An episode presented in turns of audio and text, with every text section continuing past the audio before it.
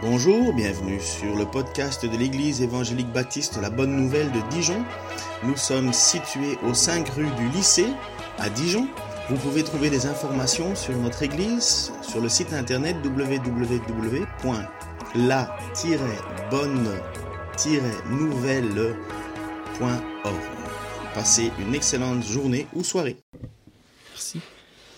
Bonjour à tous et bienvenue à ceux qui nous visitent.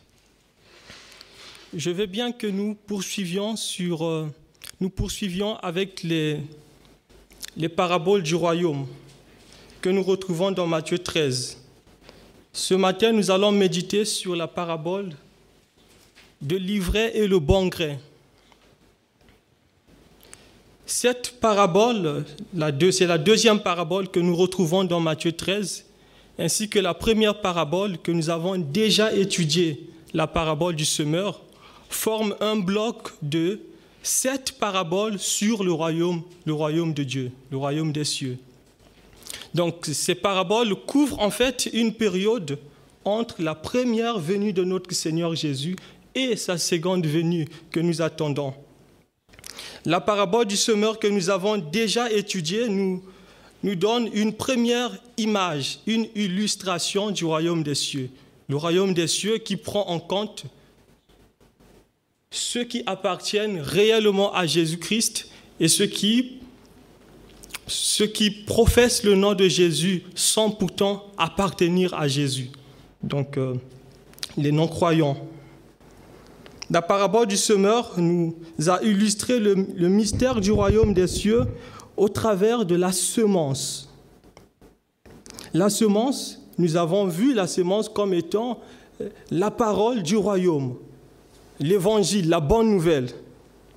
Et cette semence était répandue sur quatre terrains différents. Une seule terre, un seul terrain a produit, du fruit. Un seul terrain était fertile. Dans la parabole du semeur, le Seigneur nous montre déjà que même si le royaume fait son chemin au milieu des cœurs durs, au milieu des oppositions, au milieu des rejets et des pressions, il produira quand même une récolte abondante. C'est ça l'encouragement que nous voyons déjà dans cette parabole. Alors continuons à répandre l'évangile, la bonne nouvelle de notre Seigneur. Le royaume produira une récolte abondante. La parabole de l'ivraie et le bon grain que nous méditons ce matin nous donne une autre image du royaume. Cette parabole nous montre que le royaume, cette parabole nous montre que la période du royaume que nous sommes en train de vivre en ce moment sera composée de deux sortes de personnes, ceux qui appartiennent réellement à Jésus-Christ et ceux qui n'appartiennent pas à Jésus-Christ. Et ces deux vont continuer à à évoluer ensemble jusqu'au retour de notre Seigneur. C'est au retour de notre Seigneur où il y aura une séparation. Le Seigneur Jésus séparera ceux qui appartiennent réellement à lui et ceux qui n'appartiennent pas à Jésus, qui auront une autre destination, l'enfer. Donc nous retrouvons cette parabole dans l'Évangile selon Matthieu, le chapitre 13. Nous allons lire à partir du verset 24. Matthieu 13 à partir du verset 24. Il leur proposa une autre parabole et dit, le royaume des cieux est semblable à un homme qui a semé une bonne semence dans son champ. Mais pendant que les gens dormaient, son ennemi vint et sema de l'ivraie parmi le blé et s'en alla. Lorsque l'herbe eut poussé et donné du fruit, l'ivraie parut aussi. Les serviteurs du maître de la maison vinrent lui dire, Seigneur, n'as-tu pas semé la bonne semence dans ton champ? D'où vient donc qu'il y a de l'ivraie? Verset 28, il leur répondit, C'est un ennemi qui a fait cela. Et les serviteurs lui dirent, Veux-tu que nous allions l'arracher? Non, dit-il, de peur qu'en arrachant l'ivraie, vous ne déraciniez en même temps le blé. Laissez croître ensemble l'un et l'autre jusqu'à la moisson. Et à l'époque de la moisson, je dirais aux moissonneurs, arrachez d'abord l'ivraie et liez-la en, en gerbe pour la brûler, mais amassez le blé dans mon grenier. Jusque-là, la parole de Dieu. Comme vous pouvez le remarquer dans cette deuxième parabole, le roi Jésus emploie à nouveau l'image du semeur ou du cultivateur ou de l'agriculteur. Il emploie l'image du cultivateur, mais sous un angle différent de la première parabole. Au verset 24, le royaume des cieux est comparé à un cultivateur qui ensemence son champ. Nous avons là un détail important. Il ensemence son champ. Ce n'est pas le champ de quelqu'un d'autre. Ce n'est pas aussi le champ qu'il a emprunté, c'est son champ. Donc il est le propriétaire du champ. Au Moyen-Orient, si nous tenons compte du contexte social de l'époque, nous avons là un homme riche. D'ailleurs, il a des, des, esclaves à sa disposition. On retrouve au verset 27 les serviteurs. Donc cet homme riche a semé la bonne semence dans son champ. Son ennemi, pour compromettre sa récolte, il vient la nuit pendant que les gens dormaient, il sème l'ivraie. L'expression pendant que les gens dormaient ne veut pas dire que ses serviteurs étaient paresseux ou négligents. Cette expression met justement au devant l'action furtive de l'ennemi. Donc l'ennemi vient la nuit, il sème l'ivraie. De façon littérale, ce que l'ennemi a sémé, c'est de la zizanie. L'ivraie, c'est en fait une mauvaise herbe qui, euh, qui pousse, une mauvaise herbe qui ressemble un peu à du blé, mais qui n'est pas du blé. Euh, on peut distinguer l'ivraie avec le blé seulement quand le blé dépasse le, stade initial. Donc l'ennemi, il a sémé, livré une mauvaise herbe qui est d'ailleurs toxique. L'ennemi, il sème la mauvaise herbe parmi le blé.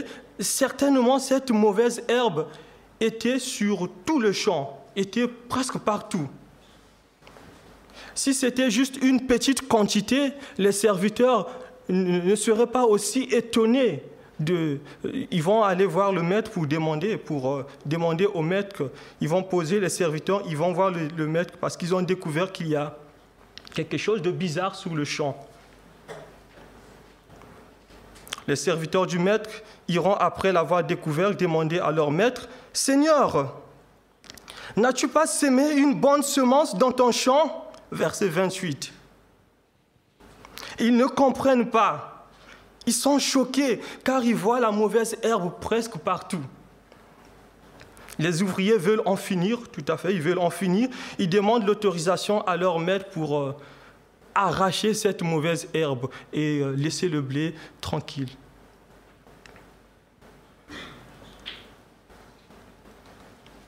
Le maître a l'expérience. Il a l'expérience. Il sait que quand il y a une mauvaise herbe avec le blé, les racines des deux plantes s'entremêlent l'une dans l'autre. Donc si on arrache l'ivraie, on risque aussi d'arracher le blé. Le maître, il est sage, il va dire, laissez croître ensemble l'une et l'autre jusqu'à la moisson.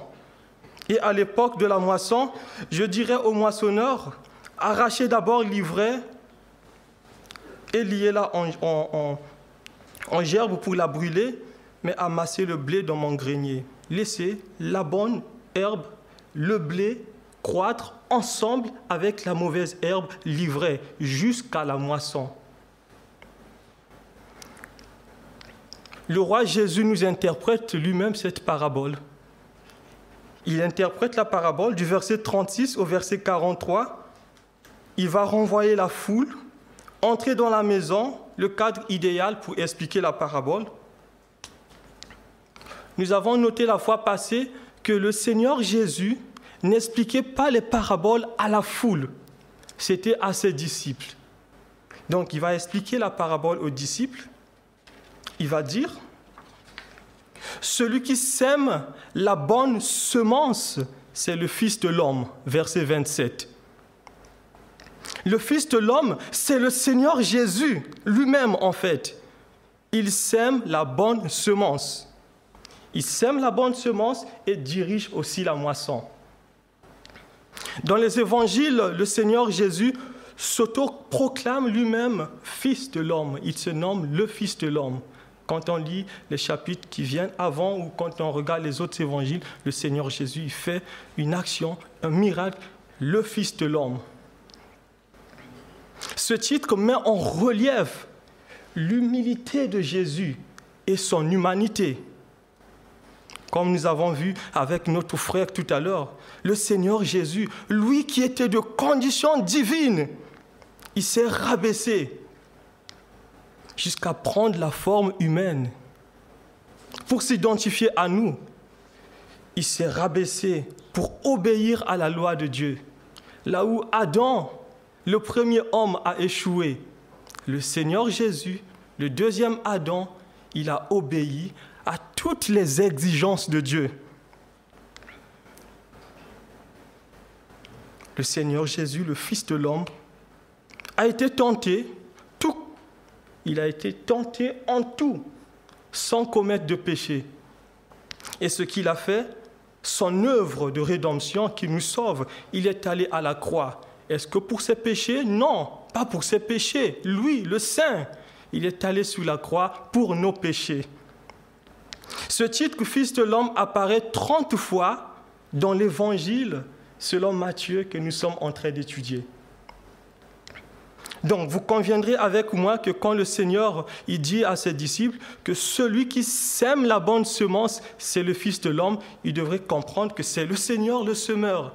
C'est lui le semeur. D'ailleurs, ce titre Fils de l'homme, dans l'Ancienne Alliance, est attribué à Dieu lui-même. Ce titre Fils de l'homme est attribué aussi au Messie. Dans l'Ancienne Alliance, le prophète Daniel parle du Fils de l'homme dans sa vision. Il dit dans Daniel 7, 13 à 14,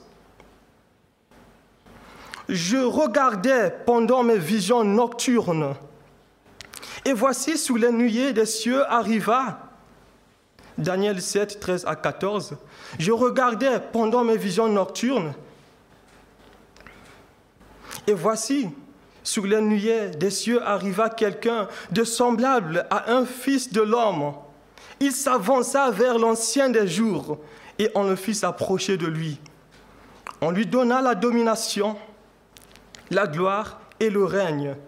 Et tous les peuples, les nations et les hommes de toute langue le servirent. Sa domination est une domination éternelle qui ne passera point et son règne ne sera jamais détruit.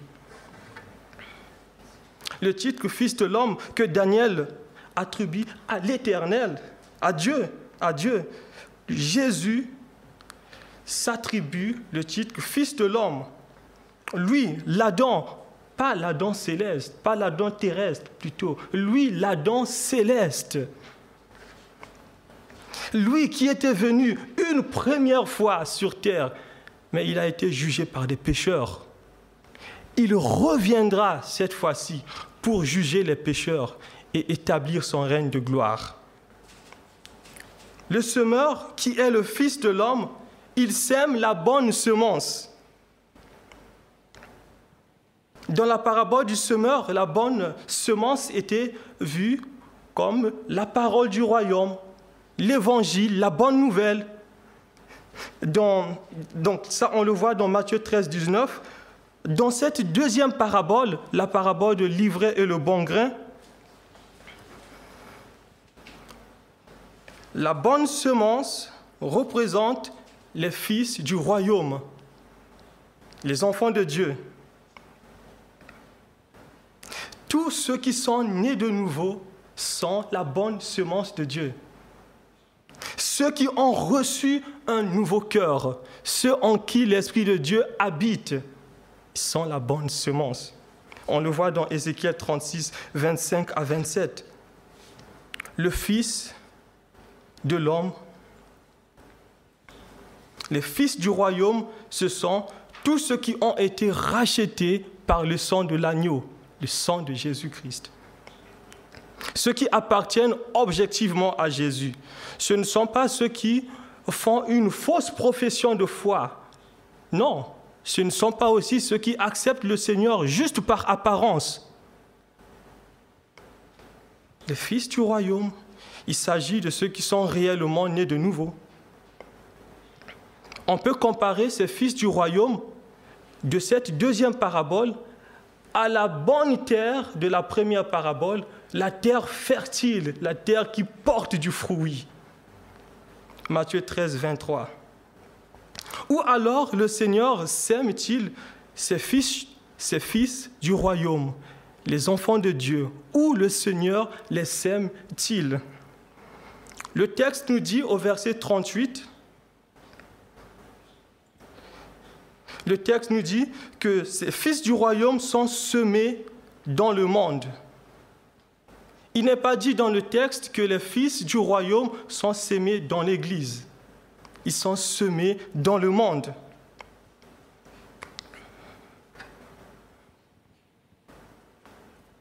Le monde qui est le champ, le champ de Dieu. Dans cette parabole, le champ, c'est le monde. En fait, le Seigneur disperse dans le monde les enfants de Dieu, ceux qui sont nés de nouveau, les fils du royaume, les chrétiens authentiques, ceux qui sont réellement nés de nouveau. Pourquoi? Pour influencer le monde, bien entendu. Pour influencer, pour apporter la lumière, pour pratiquer les bonnes œuvres. D'ailleurs, le Seigneur, il nous dit dans, dans le serment sur la montagne que vous êtes nous sommes la lumière du monde. Matthieu 5, 14. Ce n'est pas pour rien que Dieu nous place dans le monde. Nous devons alors rayonner, devons briller comme des flambeaux, apporter la lumière dans le monde, apporter l'évangile, la bonne nouvelle à ceux qui vivent dans les ténèbres. Devons briller. Le monde appartient à notre Seigneur. Même si pour le moment Satan est le souverain de ce monde, le monde appartient au Seigneur. Pour le moment, le Seigneur ne revendique pas le titre de propriété. C'est le Seigneur qui détient le titre de propriété de ce monde, même s'il ne le revendique pas encore. Le monde est à lui. C'est lui qui l'a créé et il va le reconquérir la création sera libérée. La terre sera affranchie, affranchie de la servitude de la corruption pour avoir part à la liberté de la gloire des enfants de Dieu. Romains 8, 22 nous dit, Or nous savons que jusqu'à ce jour, la création tout entière soupire et souffre les douleurs de l'enfantement. Mais cette création sera libérée cette création sera libérée de la servitude, elle sera restaurée.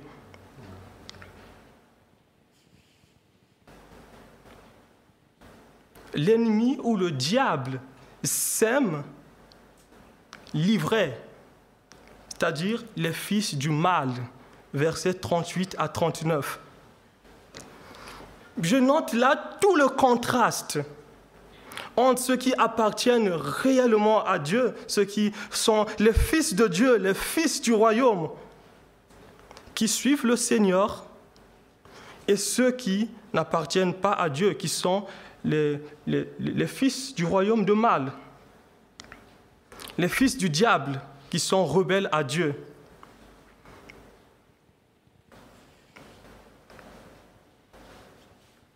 Les fils du diable marchent selon le train de ce monde, selon le prince de la puissance de l'air, de l'esprit qui agit maintenant dans les fils de la rébellion.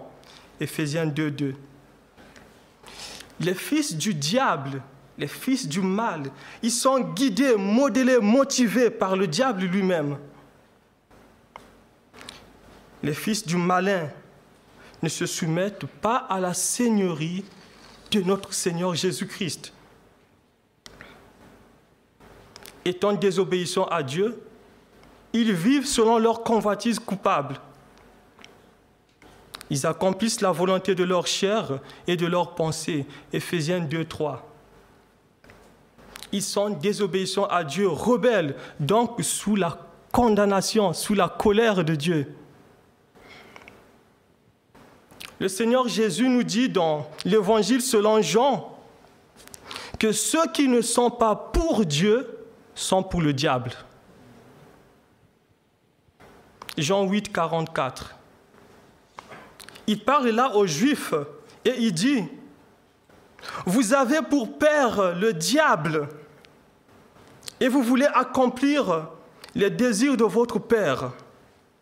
Il a été meurtrier dès le commencement et il ne se tient pas dans la vérité. Parce qu'il n'y a pas de vérité en lui. Lorsqu'il profère le mensonge, il parle de son propre fond, car il est menteur et le père du mensonge. Étant donné que ces Juifs veulent la mort de Jésus, qu'est-ce que Jésus faisait? Les œuvres de Dieu. Jésus accomplissait les œuvres de Dieu. Donc là, on pourrait dire déjà que ces juifs qui veulent la mort de, Jésus, ils sont solidaires avec le diable lui-même. Parce que les fils de Dieu n'agiraient pas comme ça. C'est ce que Jésus leur montre que vous avez pour père le diable. La Bible nous dit dans 1 Jean 3, 9 à 10 qu'il n'y a que deux camps. Soit nous sommes enfants de Dieu, fils du royaume, où nous sommes enfants de diable, fils de mal. Il n'y a pas de camp intermédiaire, deux camps. On va le lire 1 Jean 3, 9 à 10.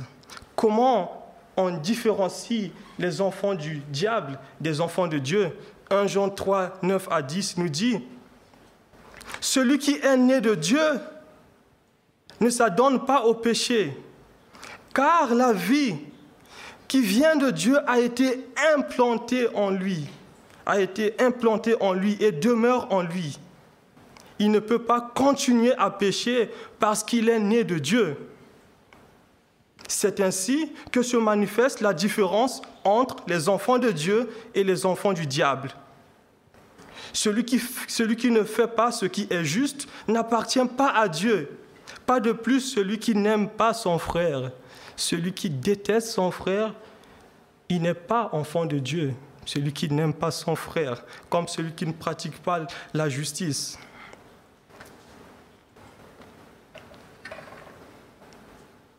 En fait, par essence, par essence, nous naissons enfants du diable.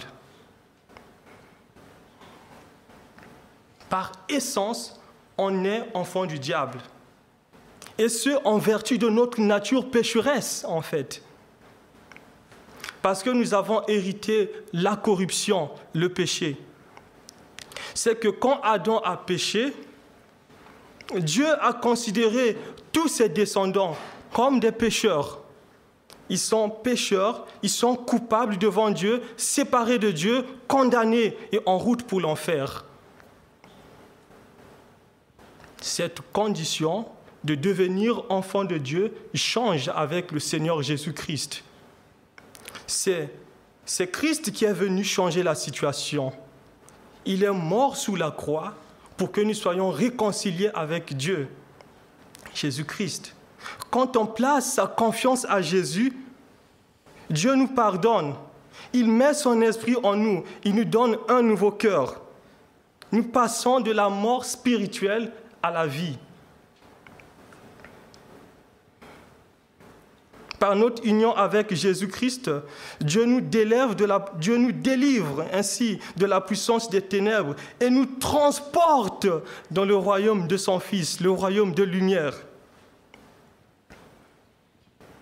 Et c'est ainsi que nous sommes rachetés, pardonnés de nos péchés. Colossiens 1, 13 à 14 si nous avons placé notre confiance en Jésus, nous ne sommes plus enfants du diable, nous ne sommes plus enfants du mal, mais nous sommes maintenant enfants de Dieu, fils du royaume. Es-tu enfant de Dieu ou tu es encore enfant du diable? C'est à la moisson que le Seigneur fera le tri. Il va séparer les enfants du royaume des enfants du diable. La moisson, c'est la fin du monde. Et les moissonneurs, les anges. Verset 39. Souvent, nous sommes tentés de vouloir, avant la moisson, séparer l'ivraie du, blé. Nous sommes tentés de séparer les fils du royaume des fils du mal avant la fin du monde. Il nous arrive parfois même euh, en pensée d'avoir de, de, de, penser mauvaisement ou de penser mal, de penser à ce que, d'avoir cet euh, enthousiasme que tous ceux qui ne croient pas en Dieu disparaissent dans le monde.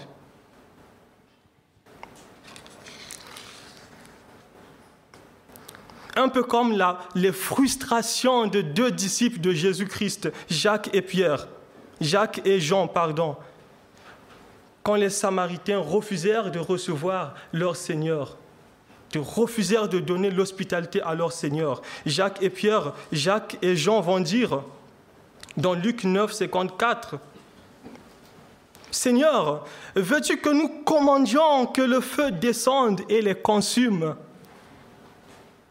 C'est dur, hein? Parfois, c'est ce qu'on on veut faire parfois, séparer le, blé de l'ivraie avant la moisson.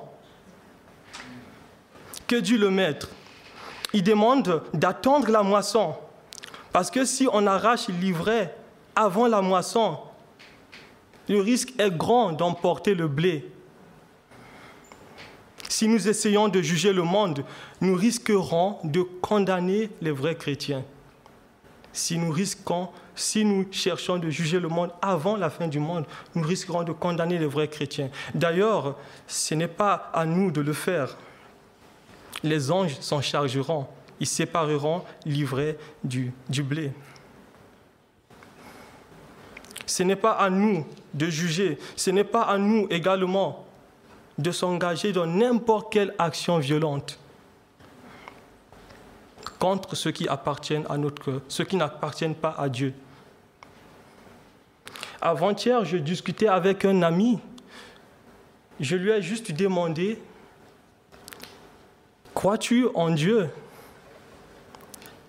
Il a commencé à se défendre. Il dit, oui, je crois en Dieu, mais je veux pas, euh, je préfère pas m'engager dans une religion. Pourquoi? Parce que les chrétiens, dans le passé, avaient massacré des gens. Les chrétiens étaient sortis de leur maison dans le but d'éliminer l'ivraie du monde. Ils ont tué aussi des vrais chrétiens. Lisez le livre justement des martyrs de Fox. Vous allez, vous allez voir cela. Ça nous parle des martyrs de Christ qui ont été massacrés par des chrétiens entre griffes. Ils sortirent et tuèrent. Notre mission en tant qu'Église n'est pas de juger le monde, mais d'annoncer la bonne nouvelle. En aucun cas, l'Église est appelée à s'engager dans une action violente contre le monde. En aucun cas. La fonction de l'Église n'est pas d'arracher l'ivraie. Les anges le feront. C'est à la fin du monde que les méchants, les pécheurs, seront arrachés et jetés en enfer. Versets 40 à 42. La bonne semence et l'ivraie suivront deux destinations différentes. Versets 40 à 42. Je note là une comparaison importante qu'on peut voir même comme étant le cœur de, cette parabole. Je lis à partir du verset 40. Comme on arrache l'ivraie et qu'on la jette au feu, il en sera de même à la fin du monde. Le Fils de l'homme enverra ses anges qui arracheront de son royaume tous les scandales et ceux qui commettent l'iniquité. et les jetteront dans la fournaise ardente où il y aura des pleurs et les grincements de dents. Le roi Jésus enverra ses anges qui arracheront de son royaume tout ce qui cause le péché et tout ce qui, tous ceux qui font le mal. Cela renvoie à un jugement. Ici, le roi Jésus s'attribue le rôle du juge, du divin juge, ce rôle qui est réservé à Dieu seul. On le voit dans Sophonie 1 à 3. Sophonie, le chapitre 1, le verset 3. Dieu parle. Il dit, je détruirai les hommes et les bêtes, les oiseaux du ciel, les poissons de la mer, les objets de scandale et les méchants avec eux. J'exterminerai les hommes de la face de la terre, dit l'Éternel. Le Seigneur Jésus s'attribue le même rôle que Dieu dans l'ancienne alliance, le, divin juge. Pourquoi? Parce qu'il est Dieu en fait. C'est lui qui sème les fils du royaume, c'est lui également qui dirige la moisson. Les vivants seront jugés, les morts reviendront à la vie et seront jugés.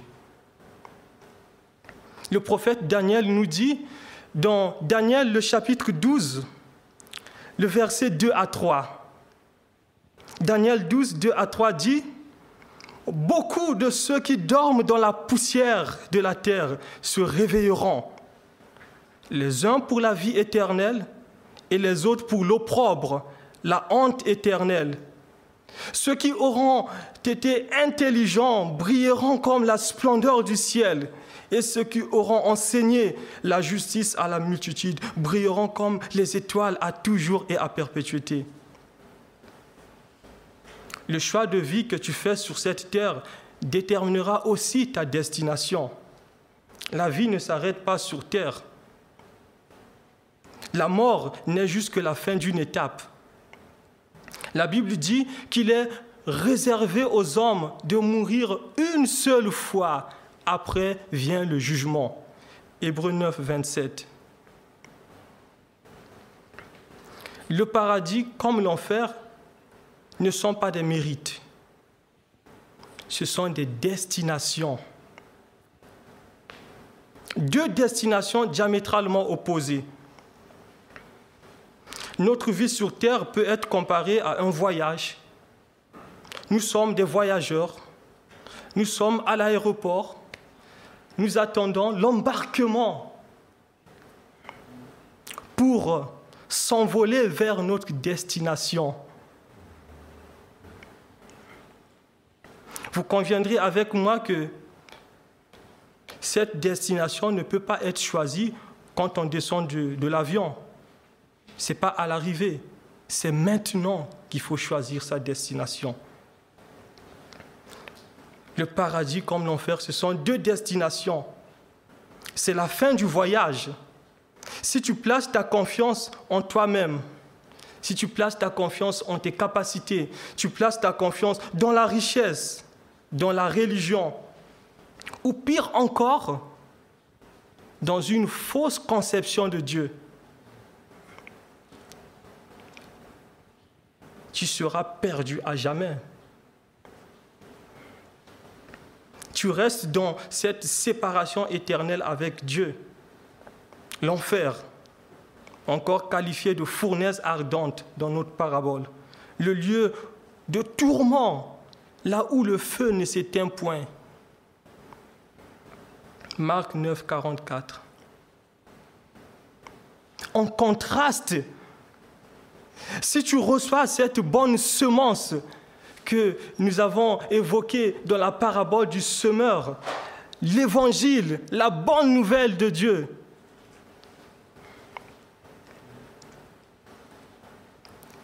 en plaçant ta confiance en Jésus-Christ. Si tu confesses de ta bouche le Seigneur Jésus, si tu crois dans ton cœur que Dieu l'a ressuscité des morts, tu seras sauvé. tu changes de destination. Tu deviens fils du royaume, enfant de Dieu. Ta destination n'est plus la perdition, l'enfer. Ta destination devient le ciel. Tu deviens citoyen des cieux, enfant de Dieu, membre de la famille de Dieu. Oui. Le monde est le champ de Dieu. Le Seigneur est le maître de la moisson. Il reviendra avec puissance pour juger sa création. Oui, le Seigneur nous place dans ce monde, non pas pour juger le monde, mais pour être la lumière du monde, pour aimer notre prochain, pour annoncer la bonne nouvelle et pour briller dans l'attente du retour de notre Seigneur. Amen. Oui Seigneur, merci pour ta grâce, merci pour ta fidélité. Merci Seigneur, moi qui étais vu comme de livret, et mes frères également comme de livret, tu as eu pitié de nous, tu nous as sauvés. Quelle grâce. Alors je te prie simplement pour ceux qui te cherchent, pour ceux qui se posent des questions, que tu puisses vraiment te manifester à eux, afin que eux aussi qui placent leur confiance en toi. Et je te prie pour mes frères et sœurs, nous tous, vraiment, cette Église, que tu nous aides vraiment à être des témoins, des modèles dans ce monde. Oui, Seigneur, et à briller, à rayonner pour ta gloire. Au nom de notre Seigneur Jésus-Christ. Amen.